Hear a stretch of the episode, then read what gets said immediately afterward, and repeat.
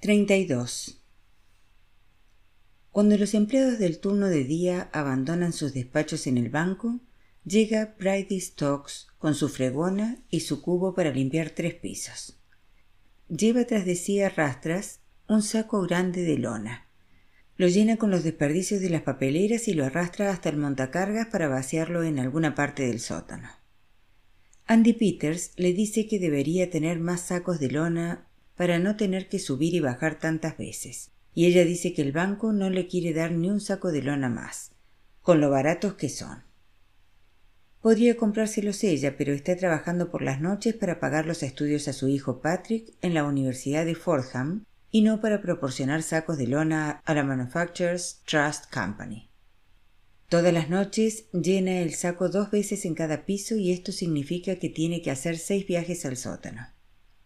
Andy intenta explicarle que si tuviera seis sacos de lona podría llenar el montacargas una sola vez y así se ahorraría tanto trabajo y energía que podría terminar antes y volver a su casa con Patrick y con su marido. ¿Mi marido? Se mató hace diez años de tanto beber. Lo siento, dice Andy. Pues yo no lo siento en absoluto. Manejaba demasiado bien los puños y yo llevo todavía las señales. Patrick también las lleva. A él no le importaba dar de golpes al pequeño Patrick por toda la casa hasta que el pequeñín ya no podía ni llorar. Y una noche estaba tan mal que me lo llevé de la casa y supliqué al hombre de la taquilla del metro que nos dejara pasar, y pregunté a un policía dónde estaba Cáritas, y ellos se ocuparon de nosotros y me consiguieron este trabajo, y yo lo agradezco aunque solo tenga un saco de lona. Andy le dice que no tiene por qué ser una esclava. No soy una esclava. Desde que me libré de ese loco he subido en el mundo. Que Dios me perdone, pero ni siquiera fui a su entierro. Suelta un suspiro y se apoya en el mango de la fregona que le llega hasta la barbilla de tan pequeña como es. Tiene los ojos grandes y castaños y no tiene labios, y cuando intenta sonreír no tiene nada con qué sonreír. Está tan delgada que cuando Andy y yo vamos a la cafetería le traemos una hamburguesa con queso, patatas fritas y un batido para ver si conseguimos que coja un poco de grasa encima de los huesos hasta que nos damos cuenta de que no toca la comida sino que se la lleva a su casa para Patrick, que estudia contabilidad en Fordham. Una noche nos la encontramos llorando y metiendo en el montacargas seis sacos de lona llenos. Los sacos nos dejan sitio para subirnos nosotros también y bajamos con ella preguntándole si el banco se ha vuelto generoso de pronto y le ha concedido los sacos de lona. No, es por mi Patrick. Se iba a licenciar en Fordham dentro de un año, pero me dejó una nota diciéndome que está enamorado de una chica de Pittsburgh y que se habían ido los dos a California a empezar una nueva vida. Y yo me dije que si van a tratarme así, yo no estoy dispuesta a matarme más con un solo saco de lona, y me recorrí las calles de Manhattan hasta que encontré una tienda en la calle Canal donde los venden, una tienda china. Cabría pensar que en una ciudad como esta no sería difícil encontrar sacos de lona, pero yo no sé qué habría hecho yo si no hubiera sido por los chinos. Llora con más fuerza y se pasa la manga del jersey por los ojos. Bueno, señor Stokes, dice Andy. Brady, dice ella. Ahora me llamo Brady. Bueno, Brady, podemos ir al sitio de enfrente para que comas algo y tome fuerza. Ah, no, no tengo apetito. Quítate el delantal, Brady. Vamos al sitio de enfrente. En la cafetería nos dice que ni siquiera quiere ya que la llamen Brady. Se llama Brigitte. Brady es nombre de fregona, y Brigitte tiene un poco de dignidad. No, no sería capaz en absoluto de comerse una hamburguesa con queso, pero se la come, y todas las patatas fritas bañadas en tomate, y nos dice que tiene roto el corazón mientras sorbe el batido con la pajita. Andy le pide que nos explique por qué ha decidido de pronto comprarse los sacos de lona. Ella no lo sabe, Dice que hay algo en que Patrick se haya marchado de ese modo y en los recuerdos de cómo le pegaba a su marido que le abrió una puertecita en la cabeza, y es lo único que puede decir ella al respecto. Se acabaron los tiempos del saco único. Andy dice que esto no tiene pies ni cabeza. Ella está de acuerdo, pero ya no le importa. Hace más de veinte años que desembarcó del Queen Mary siendo una muchacha sana, ilusionada por América, y hay que verla ahora, un espantapájaros. Bueno, también se acabaron sus tiempos de espantapájaros, y le encantaría tomarse una ración de tarta de manzana si la tienen. Andy dice que él estudia retórica, lógica, filosofía, pero que aquello se le escapa, y ella dice que tardan mucho en servir la tarta de manzana. Tengo que leer libros. Tengo que escribir trabajos de curso. Pero estoy tan obsesionado por Mike Small que me quedo sentado en la ventana de la biblioteca y observo sus movimientos por la Plaza Washington entre el edificio principal de la universidad y el Club Newman, donde va ella entre clase y clase a pesar de que no es católica. Cuando está con Bob, el jugador de fútbol americano, se me cae el alma a los pies y me suena en la cabeza esa canción que dice me pregunto quién la estará besando ahora. Aunque sé muy bien quién la está besando ahora, el señor jugador de fútbol americano en persona, que inclina su cuerpo de 95 kilos para aplicarle los labios. Y aunque sé que si no hubiera en el mundo ninguna Mike Small, me caería bien, con lo buena persona que es y el buen humor que tiene. Todavía me dan ganas de consultar la última página de una revista de historietas donde Charles Atlas me promete que con su ayuda me haré unos músculos que me permitirán echar arena con el pie a la cara de Bob la próxima vez que me lo encuentre en una playa. Cuando llegue el verano se pone el uniforme del cuerpo de formación de oficiales para la reserva y se marcha a Carolina del Norte para la instrucción y Mike Small y yo tenemos libertad para vernos y pasearnos por el Greenwich Village para comer en monte, en la calle McDougall para tomar cerveza en el Caballo Blanco o en el San Remo. Paseamos en el transbordador de la isla de Staten y es encantador estar de pie en la cubierta, tomados de la mano, ver cómo retrocede y se cierne la silueta de Manhattan, aunque yo no puedo evitar pensar otra vez en aquellos a los que obligaron a volverse con los ojos enfermos y los pulmones enfermos, y me pregunto qué vida harían en las ciudades y en los pueblos de toda Europa después de haber atisbado Nueva York, aquellas torres altas por encima del agua y el modo en que parpadean las luces al anochecer, mientras los remolcadores hacen sonar las bocinas y los barcos hacen sonar las sirenas en la bocana.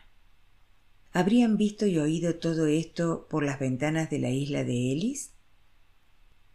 Les provocaba dolor el recuerdo y volverían a intentar alguna vez entrar clandestinamente en este país por alguna parte donde no hubiera hombres de uniforme que les levantaran los párpados y que les palpasen el pecho? Cuando Mike Small me pregunta ¿en qué piensas? Yo no sé qué decirle por miedo a que me tome por raro porque me pregunto qué sería de aquellos a los que obligaron a volver. Si a mi madre o a mi padre los hubieran obligado a volver, yo no estaría en esta cubierta con las luces de Manhattan ante mí como un sueño centellante. Por otra parte, solo los americanos hacen preguntas como aquellas. ¿En qué piensas? ¿O a qué te dedicas? En todos los años que pasé en Irlanda nadie me hizo nunca preguntas como aquellas. Y si no fuera porque estoy locamente enamorado de Mike Small, le diría que a ella no le importaba lo que pienso ni a qué me dedico para ganarme la vida. No quiero contar demasiadas cosas de mi vida a Mike Small por la vergüenza y porque no creo que lo entendiera, sobre todo habiéndose criado en una pequeña ciudad de América donde todo el mundo tenía de todo. Pero cuando se pone a hablar de sus tiempos de Rhode Island, cuando vivía con su abuela, hay nubes. Me habla de cuando iba a bañarse en verano, a patinar sobre el hielo en invierno, de los paseos en carro, los viajes a Boston, las salidas con chicos, los bailes del instituto, de cuando preparaba el anuario del instituto. Y su vida parece una película de Hollywood hasta que se remonta a cuando se separaron su padre y su madre y la dejaron a ella en Tiverton, con la madre de él. Habla de cuánto echaba de menos a su madre y de cómo pasó varios meses llorando en la cama todas las noches hasta quedarse dormida. Y ahora vuelve a llorar. Esto me hace preguntarme si yo hubiera echado de menos a mi familia si me hubieran enviado a vivir cómodamente con un pariente. Es difícil imaginarme que habría echado de menos el mismo té con pan de todos los días, la cama hundida e infestada de pulgas, un retrete compartido por todas las familias del callejón. No, aquello no lo habría echado de menos, pero sí habría echado de menos cómo vivía con mi madre y mis hermanos, las conversaciones alrededor de la mesa y las noches junto al fuego cuando veíamos mundos en las llamas, cuevecillas y volcanes y formas e imágenes de todas clases. Yo habría echado de menos todo aquello aunque hubiera vivido con una abuela rica, y me daba lástima Mike Small, que no tenía hermanos ni hermanas, ni fuego ante el que sentarse. Me cuenta lo emocionada que estaba el día que terminó la escuela elemental, que su padre iba a hacer el viaje desde Nueva York para asistir a la fiesta pero que llamó en el último momento para decir que tenía que ir a una comida campestre para las tripulaciones de los remolcadores, y ese recuerdo le hace verter lágrimas otra vez. Aquel día su abuela fulminó por teléfono a su padre. Le dijo que era un desgraciado inútil que no hacía más que ir detrás de las faldas y que no volviera a poner los pies en Tiverton. Al menos tenía a su abuela. Siempre la tuvo, para todo. No era muy dada a besar, ni a abrazar, ni a arropar, pero tenía la casa limpia, la ropa lavada, la tartera bien provista todos los días para la escuela. Mike se seca las lágrimas y dice que no se puede tener todo. Y aunque yo no digo nada, me pregunto ¿por qué no se puede tener todo? O por lo menos, ¿por qué no se puede darlo todo? ¿Por qué no se puede limpiar la casa, lavar la ropa, llenar la tartera y además besar, abrazar y arropar? Esto no puedo decírselo a Mike porque ella admira a su abuela por lo dura que era, y yo preferiría oír que la abuela podría haber abrazado, besado y arropado. Mientras Bob está en el campamento del Cuerpo de Formación de Oficiales para la Reserva, Mike me invita a visitar a su familia. Vive en Riverside Drive, cerca de la Universidad de Columbia, con su padre Alien y su nueva madrastra Estela. Su padre es capitán de un remolcador de la compañía de remolcadores Dalsel que opera en el puerto de Nueva York. Su madrastra está embarazada. Su abuela Zoe ha venido de Rhode Island a pasar una temporada hasta que Mike se instale y se acostumbre a Nueva York. Mike me dice que a su padre le gusta que lo llamen capitán y cuando yo le digo buenos días capitán, él carraspea hasta que las flemas le resuenan en la garganta y me aprieta la mano hasta que crujen los nudillos para que me entere de lo hombre que es. Estela dice Hola cariño y me besa en la mejilla. Me dice que ella también es irlandesa y que es agradable ver que Alberta sale con chicos irlandeses. Hasta ella dice chicos, y eso que es irlandesa. La abuela está echada en el sofá del cuarto de estar con las manos detrás de la cabeza, y cuando Mike me presenta, Zoe sacude el flequillo hacia adelante y dice ¿Cómo te va? Se me escapa de la boca la respuesta. Qué bien vive, echada en el sillón. Ella me mira fijamente y sé que he dicho lo que no debo, y me siento incómodo cuando Mike y Estela van a otra habitación para mirar un vestido y yo me quedo de pie en el centro del cuarto de estar mientras el capitán fuma un pitillo y lee el Daily News. Nadie me habla y yo me pregunto cómo es capaz Mike Small de marcharse y dejarme allí de pie con el padre y la abuela que no me hacen caso. Yo no sé nunca qué decir a la gente en estas situaciones. ¿Debería preguntar qué tal marcha el negocio de los remolcadores? ¿O debería decir a la abuela que ha criado estupendamente a Mike? Mi madre en Limerick jamás dejaría a nadie en el centro de la habitación de esa manera. Le diría siéntese y nos tomaremos una buena taza de té, porque en los callejones de Limerick está mal visto no hacer caso a alguien, y está peor visto todavía olvidarse de la taza de té. Es raro que un hombre como el capitán que tiene buen trabajo y su madre que está en el sofá no se molesten en ofrecerme algo o si quiero sentarme. No sé cómo es capaz Mike de dejarme así de pie, aunque sé que si le sucediera alguna vez a ella, se limitaría a sentarse y a hacer que todos se sintieran alegres, tal como hace mi hermano Malaki. ¿Qué pasaría si me sentara? Me dirían Hombre, qué frescura la tuya, sentarte sin que te inviten. ¿O no dirían nada y se esperarían a que me marchara para hablar de mí a mis espaldas? Van a hablar de mí cuando no esté delante en todo caso, y comentarán que Bob es un chico mucho más agradable y que está muy atractivo con su uniforme del cuerpo de formación de oficiales para la reserva. Aunque quizás hubieran dicho lo mismo de mí si me hubieran visto con mi uniforme khaki de verano y con mis galones de cabo. Lo dudo. Seguramente lo preferirían a él con su título de bachiller y sus ojos limpios y sanos, y su futuro halagüeño y su carácter alegre, bien ataviado con el uniforme de oficial. Y yo sé, por los libros de historia, que a los irlandeses no los apreciaron nunca allí en Nueva Inglaterra, que había por todas partes letreros que decían irlandeses abstenerse. Bueno, yo no quiero pedir nada a nadie, y estoy dispuesto a darme media vuelta y alargarme cuando aparece por el pasillo Mike, tan rubia y tan sonriente, y dispuesta a ir a dar un paseo y a cenar en el village. Me dan ganas de decirle que no quiero tener nada que ver con la gente que te deja plantado de pie en el centro de la habitación y que pone letreros rechazando a los irlandeses. Pero ella es tan viva y alegre y tiene los ojos tan azules, es tan limpia y tan americana, que creo que si me dijera que me quedase allí de pie para siempre, yo haría como un perro, menearía la cola y obedecería.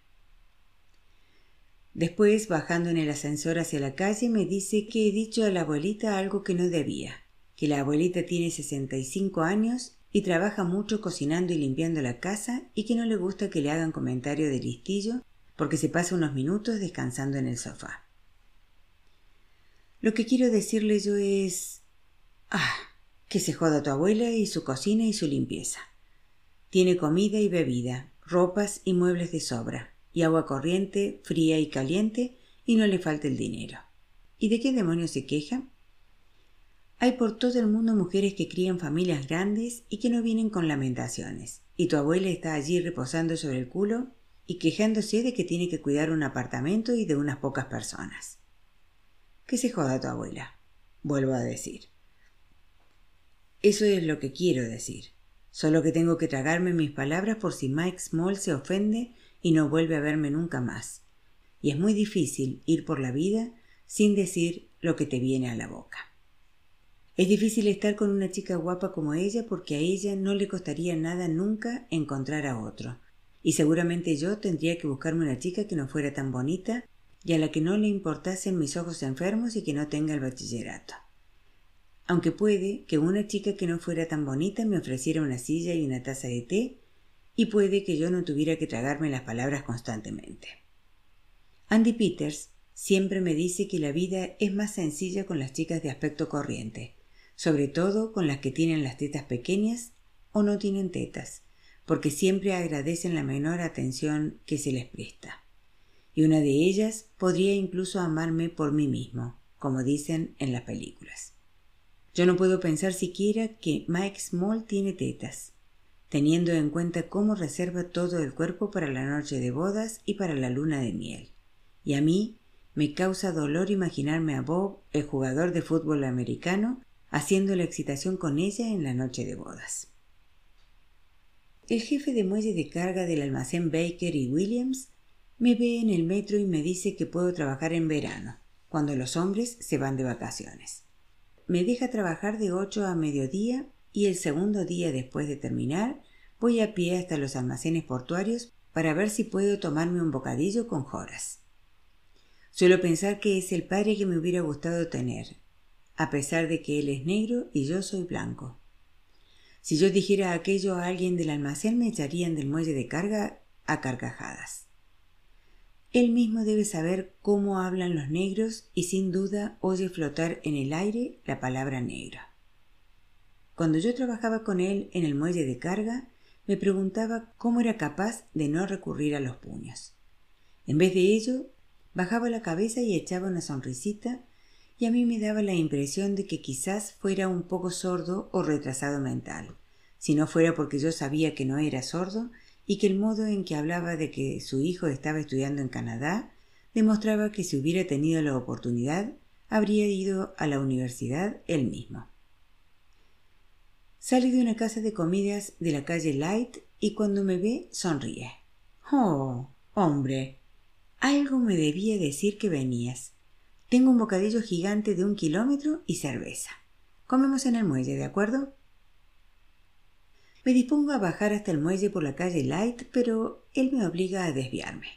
No quiere que los hombres del almacén nos vean. Le fastidiarían todo el día. Se reirían y preguntarían a Horas cómo había conocido a mi madre. Eso me da ganas de desafiarles y me incita todavía más a ir por la calle Light. No, hombre, dice él, ahórrate tus emociones para cosas más importantes. Esto es una cosa importante, Horas. No es nada, hombre, es ignorancia. Deberíamos defendernos. No, hijo. Dios, me está llamando hijo. No, hijo, no tengo tiempo de defenderme. No quiero entrar en su terreno. Yo escojo mis peleas. Tengo un hijo en la universidad, tengo una mujer que está enferma y sigue limpiando oficinas por la noche en la calle Broad. Cómete tu bocadillo, hombre.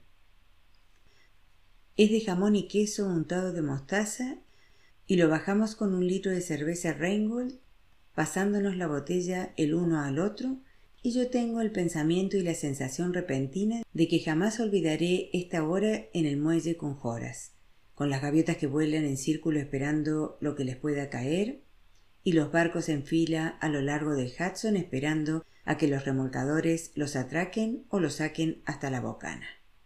Con el tráfico que transcurre a nuestras espaldas y por encima de nuestras cabezas por la autopista del West Side, y por la radio, en una oficina de los muelles, Vogue Manroe canta botones y lazos. Horace me ofrece otro trozo de bocadillo diciéndome que no me vendría mal ponerme unos kilos de carne en los huesos. Y su mirada de sorpresa cuando estoy a punto de dejar caer el bocadillo, cuando casi lo dejo caer por la debilidad que tengo en el corazón y por cómo caen las lágrimas en el bocadillo y yo no sé por qué. No puedo explicárselo a Horace ni a mí mismo con la fuerza de esta tristeza que me dice que esto no volverá. Este bocadillo, esta cerveza en el muelle con joras que me hace sentirme tan feliz que lo único que puedo hacer es llorar por la tristeza de todo esto. Y me siento tan estúpido que me gustaría apoyar la cabeza en su hombro. Y él lo entiende porque se acerca a mí, me rodea con el brazo como si yo fuera su propio hijo. Los dos negros o blancos, o nada, y no importa porque lo único que puedo hacer es dejar el bocadillo. Y baja una gaviota donde lo he dejado y se lo traga y nos reímos, Horas y yo. Y él me pone en la mano el pañuelo más blanco que he visto en mi vida, y cuando quiero devolvérselo, sacude la cabeza. Quédatelo, me dice. Y yo me digo a mí mismo que guardaré ese pañuelo hasta mi último suspiro. Le cuento lo que decía mi madre cuando llorábamos. Ay, Debes de tener la vejiga cerca del ojo. Y él se ríe. No parece importarle que volvamos a subir por la calle Light, y los hombres del muelle de carga no dicen nada de él ni de su madre, porque es difícil hacer daño a unas personas que ya se están riendo y que están fuera de tu alcance.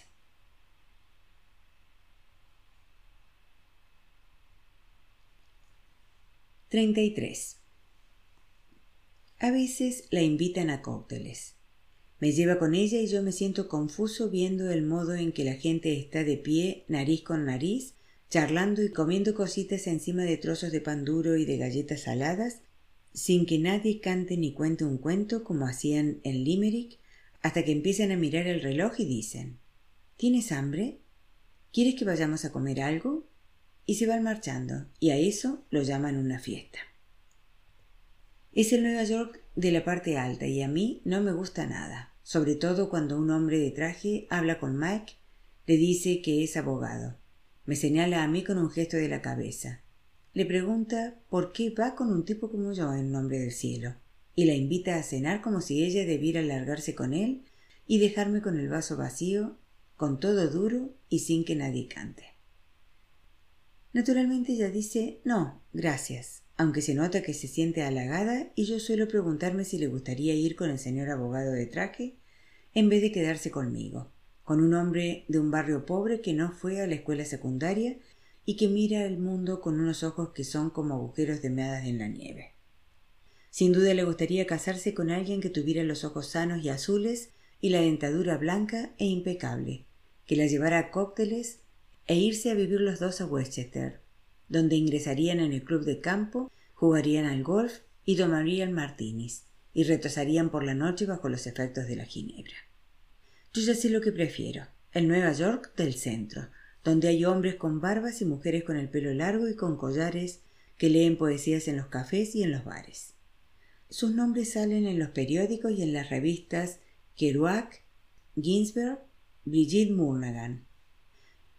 Cuando no viven en áticos y en casas de vecindad, recorren el país. Viven vino en grandes jarras, fuman marihuana, se echan en el suelo y les enrolla el jazz. Les enrolla. Así es como hablan y chascan los dedos. Tienen marcha, hombre, tienen marcha. Son como mi tío Pa de Limerick, nada les importa un pedo de violinista. Si tuvieran que ir a un cóctel o que ponerse una corbata, se morirían. Una corbata fue la causa de nuestra primera desaveniencia y de la primera vez que vi el genio de Mike Small. Íbamos a ir a un cóctel y cuando me reuní con ella ante su casa de apartamentos de Riverside Drive, ella me dijo ¿Dónde tienes la corbata? Está en casa. Pero esto es un cóctel. No me gusta llevar corbata. En el village no la llevan. A mí no me importa cómo la llevan en el village. Esto es un cóctel y todos los hombres llevarán corbata. Ahora estás en América.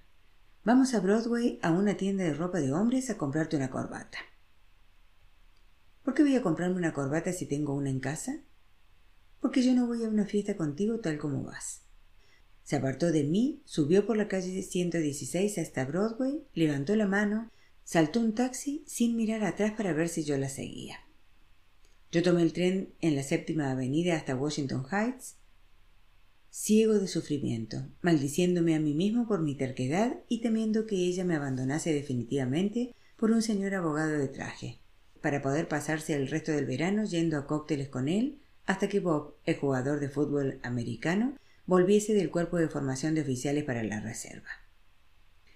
Hasta puede que deje a Bob por el abogado, que termine la carrera y se vaya a vivir a Westchester o a Long Island, donde todos los hombres llevan corbata, donde algunos tienen una corbata para cada día de la semana y otra encima para los actos sociales. Podría ser feliz yendo al club de campo bien vestida y recordando lo que decía su padre. Una dama no está bien vestida hasta que no se pone guantes blancos hasta los codos. Paddy Arthur bajaba por las escaleras, muy arreglado, sin corbata, camino de un baile irlandés. Y me preguntó por qué no iba con él, que a lo mejor me encontraba otra vez con Dolores. Volví atrás y bajé de nuevo las escaleras diciéndole que no me importaba no volver a ver a Dolores en esta vida ni en la otra después de lo que me había hecho. Atraerme para hacerme coger el tren E e ir hasta Queen's Village haciéndome creer que podía haber algo de excitación al final de la noche. Antes de tomar el tren que va hacia el centro, Paddy y yo nos paramos a tomar una cerveza en un bar de Broadway y Paddy me dijo Jesús, ¿qué te pasa? ¿Es que tienes una abeja en el culo? Cuando le cuento lo de Mike Small y la corbata, no manifiesta la menor comprensión. Me dice que me está bien empleado por ir por ahí con las jodidas protestantes y qué diría mi pobre madre que está en Limerick. A mí no me importa lo que diría mi madre. Estoy loco por Mike Small. Pidió un whisky y me dijo que yo también debería tomarme otro para soltarme, para calmarme, para despejarme la cabeza. Y cuando tuve dos whiskies en el cuerpo, le conté que me gustaría echarme en un suelo del Greenwich Village fumando marihuana, compartiendo una jarra de vino con una chica de pelo largo, mientras Charlie Parker, que sonaba en el tocadiscos, nos hacía subir flotando hasta el cielo y nos volvía a bajar suavemente con un quejido largo, bajo y dulce. Paddy me echó una mirada feroz. ¡Ah! En nombre de Dios. ¿Es que me estás tomando el pelo? ¿Sabes cuál es tu problema? Los protestantes y los negros. Solo te falta ir con judíos y entonces estarás condenado del todo. había un hombre que se estaba fumando una pipa sentado en el taburete que estaba junto a Paddy y dijo Eso es, hijo, eso es. Di a tu amigo aquí presente que hay que tratarse con la gente de uno. Yo he pasado toda mi vida tratándome con mi gente, cavando hoyos para la compañía telefónica. Irlandeses todos. Nunca he tenido el menor problema. Porque, por Dios, me he tratado con mi propia gente y he visto a jovencitos que venían y se casaban con mujeres de todas clases y perdían la fe. Y terminaban yendo a los partidos de béisbol, y con eso ya están rematados. El viejo dijo que conocía a un hombre de su mismo pueblo y que había trabajado veinticinco años en una taberna de Checoslovaquia y que había vuelto a su casa para establecerse. Y no tenía en la cabeza ni una palabra de checoslovaco. Y todo porque se había tratado con su gente, con los pocos irlandeses que pudo encontrar allí, que todos estaban unidos, gracias a Dios y a su Santa Madre. El viejo dijo que le gustaría invitarnos a beber algo en honor a los hombres y las mujeres de Irlanda que se tratan con su gente, de tal modo que cuando nace un niño saben quién es el padre, y que por Cristo y Dios le perdone la manera de hablar, eso es lo más importante de todo, saber quién es el padre. Alzamos las copas y brindamos por todos los que se tratan con su gente y saben quién es el Padre. Paddy se inclinó hacia el viejo y los dos hablaron de la patria, que es Irlanda, aunque el viejo no la ha visto desde hacía cuarenta años y tenía la esperanza de que lo enterraran en el hermoso pueblo de Gort, junto a su pobre y anciana madre irlandesa y junto a su padre, que hizo su parte en la larga lucha contra el pérfido tirano sajón y alzó su copa para cantar. Dios salve Irlanda, dicen los héroes. Dios salve Irlanda, dicen todos y morimos en el alto patíbulo o en el campo de batalla. O ¿qué importa si caemos por Erin? Se hundieron más y más en su whisky y yo me quedé mirando el espejo de la barra preguntándome quién está besando ahora a Mike Small, deseando poder pasearme por las calles con ella para que la gente volviera la cabeza y yo fuera la envidia de todos sin excepción. Paddy y el viejo solo me hablaban para recordarme que habían muerto por Irlanda miles de hombres y de mujeres que no estarían nada contentos de mi conducta, tal como voy por ahí con episcopalianos traicionando a la causa. Paddy volvió a darme la espalda y yo me quedé mirando fijamente lo que podía ver de mí mismo reflejado en el espejo y asombrándome del mundo en que me encontraba. El viejo se inclinaba de vez en cuando por detrás de Paddy para decirme Trátate con tu gente, trátate con tu gente.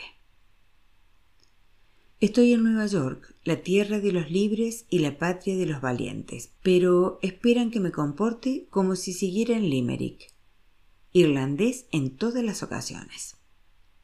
Esperan que solo salga con chicas irlandesas, que me asustan con el modo en que están siempre en gracia de Dios, diciendo que no a todo y a todos, a no ser que se trate de un padre Boniga que quiere establecerse en una granja con terreno en Roscommon y criar siete hijos, tres vacas, cinco ovejas y un cerdo. No sé por qué he vuelto a Irlanda si tengo que escuchar los tristes relatos de los sufrimientos de Irlanda y bailar con chicas de campo, vaquillas de Mullingar, carne de pies a cabeza. No tengo en la cabeza más que a Mike Small, rubia, de ojos azules, deliciosa, que se desliza por la vida con su facilidad de episcopaliana.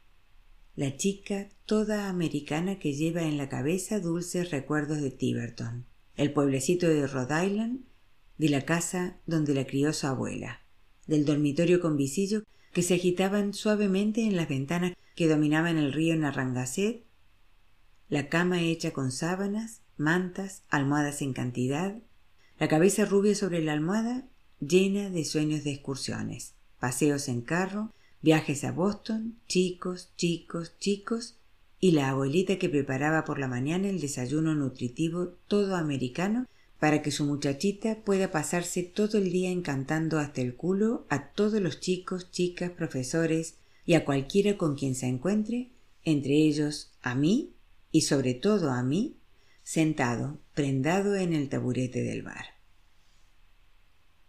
El whisky me dejó algo oscuro en la cabeza y tuve dispuesto a decirle a Paddy y al viejo que estaba harto de los sufrimientos de Irlanda y que no puedo vivir en dos países al mismo tiempo.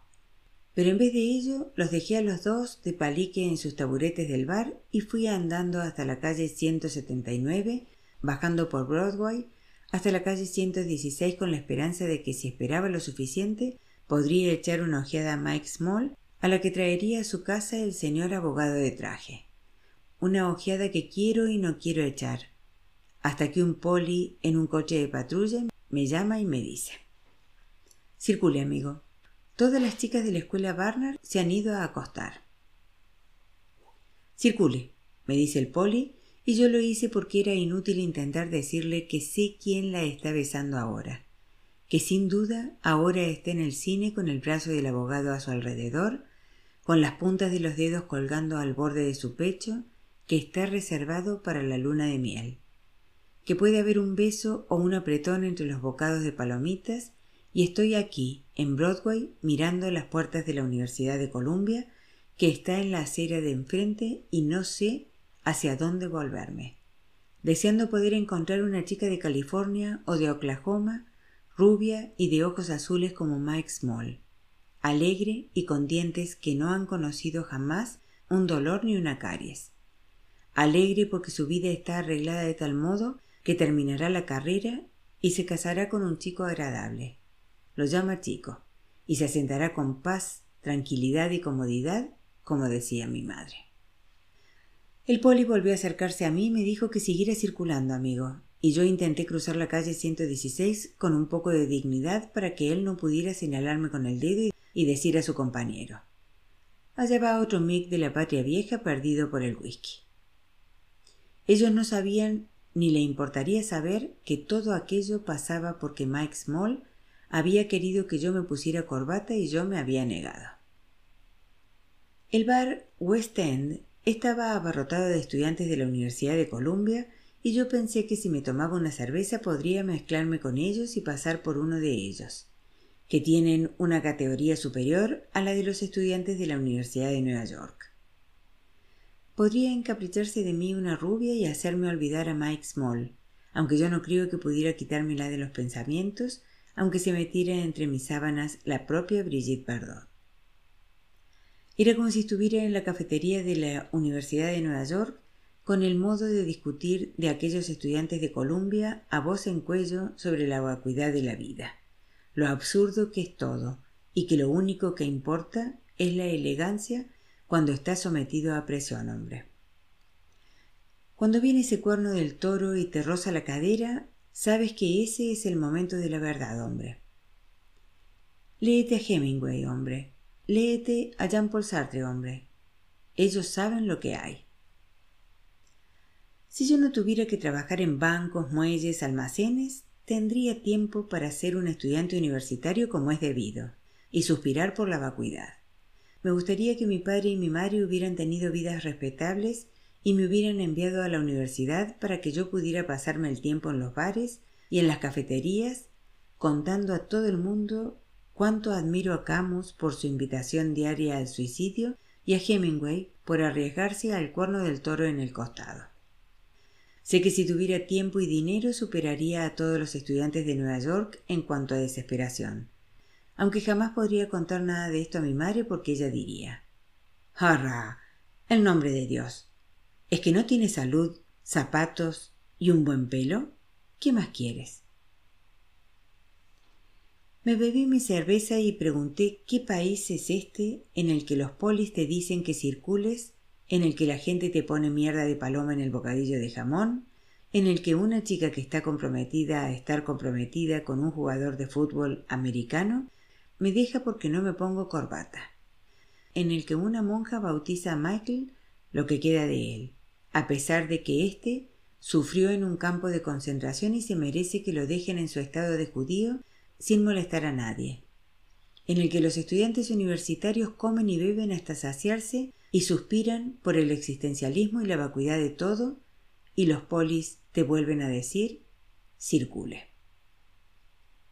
Volví a subir a pie por Broadway, pasando por delante de la Universidad de Columbia hasta Washington Heights, y llegué al puente George Washington desde donde podía contemplar el río Hudson a ambos lados. Tenía la cabeza llena de nubes oscuras y de ruidos y de un ir y venir de Limerick y de Dachau y de Ed Klein, donde Michael, lo que queda de él, un despojo, fue salvado por los militares americanos y me iba y me venía de la cabeza mi madre con Emer, la de Mayo, y Mike Small, la de Rhode Island, y Paddy Arthur se reía y me decía Nunca bailarás con las chicas irlandesas con esos ojos como dos agujeros de meadas en la nieve. Y yo contemplé el río a ambos lados y sentí lástima de mí mismo, hasta que el cielo se iluminó más allá y el sol que salía viajó de torre en torre convirtiendo a Manhattan en columnas de oro.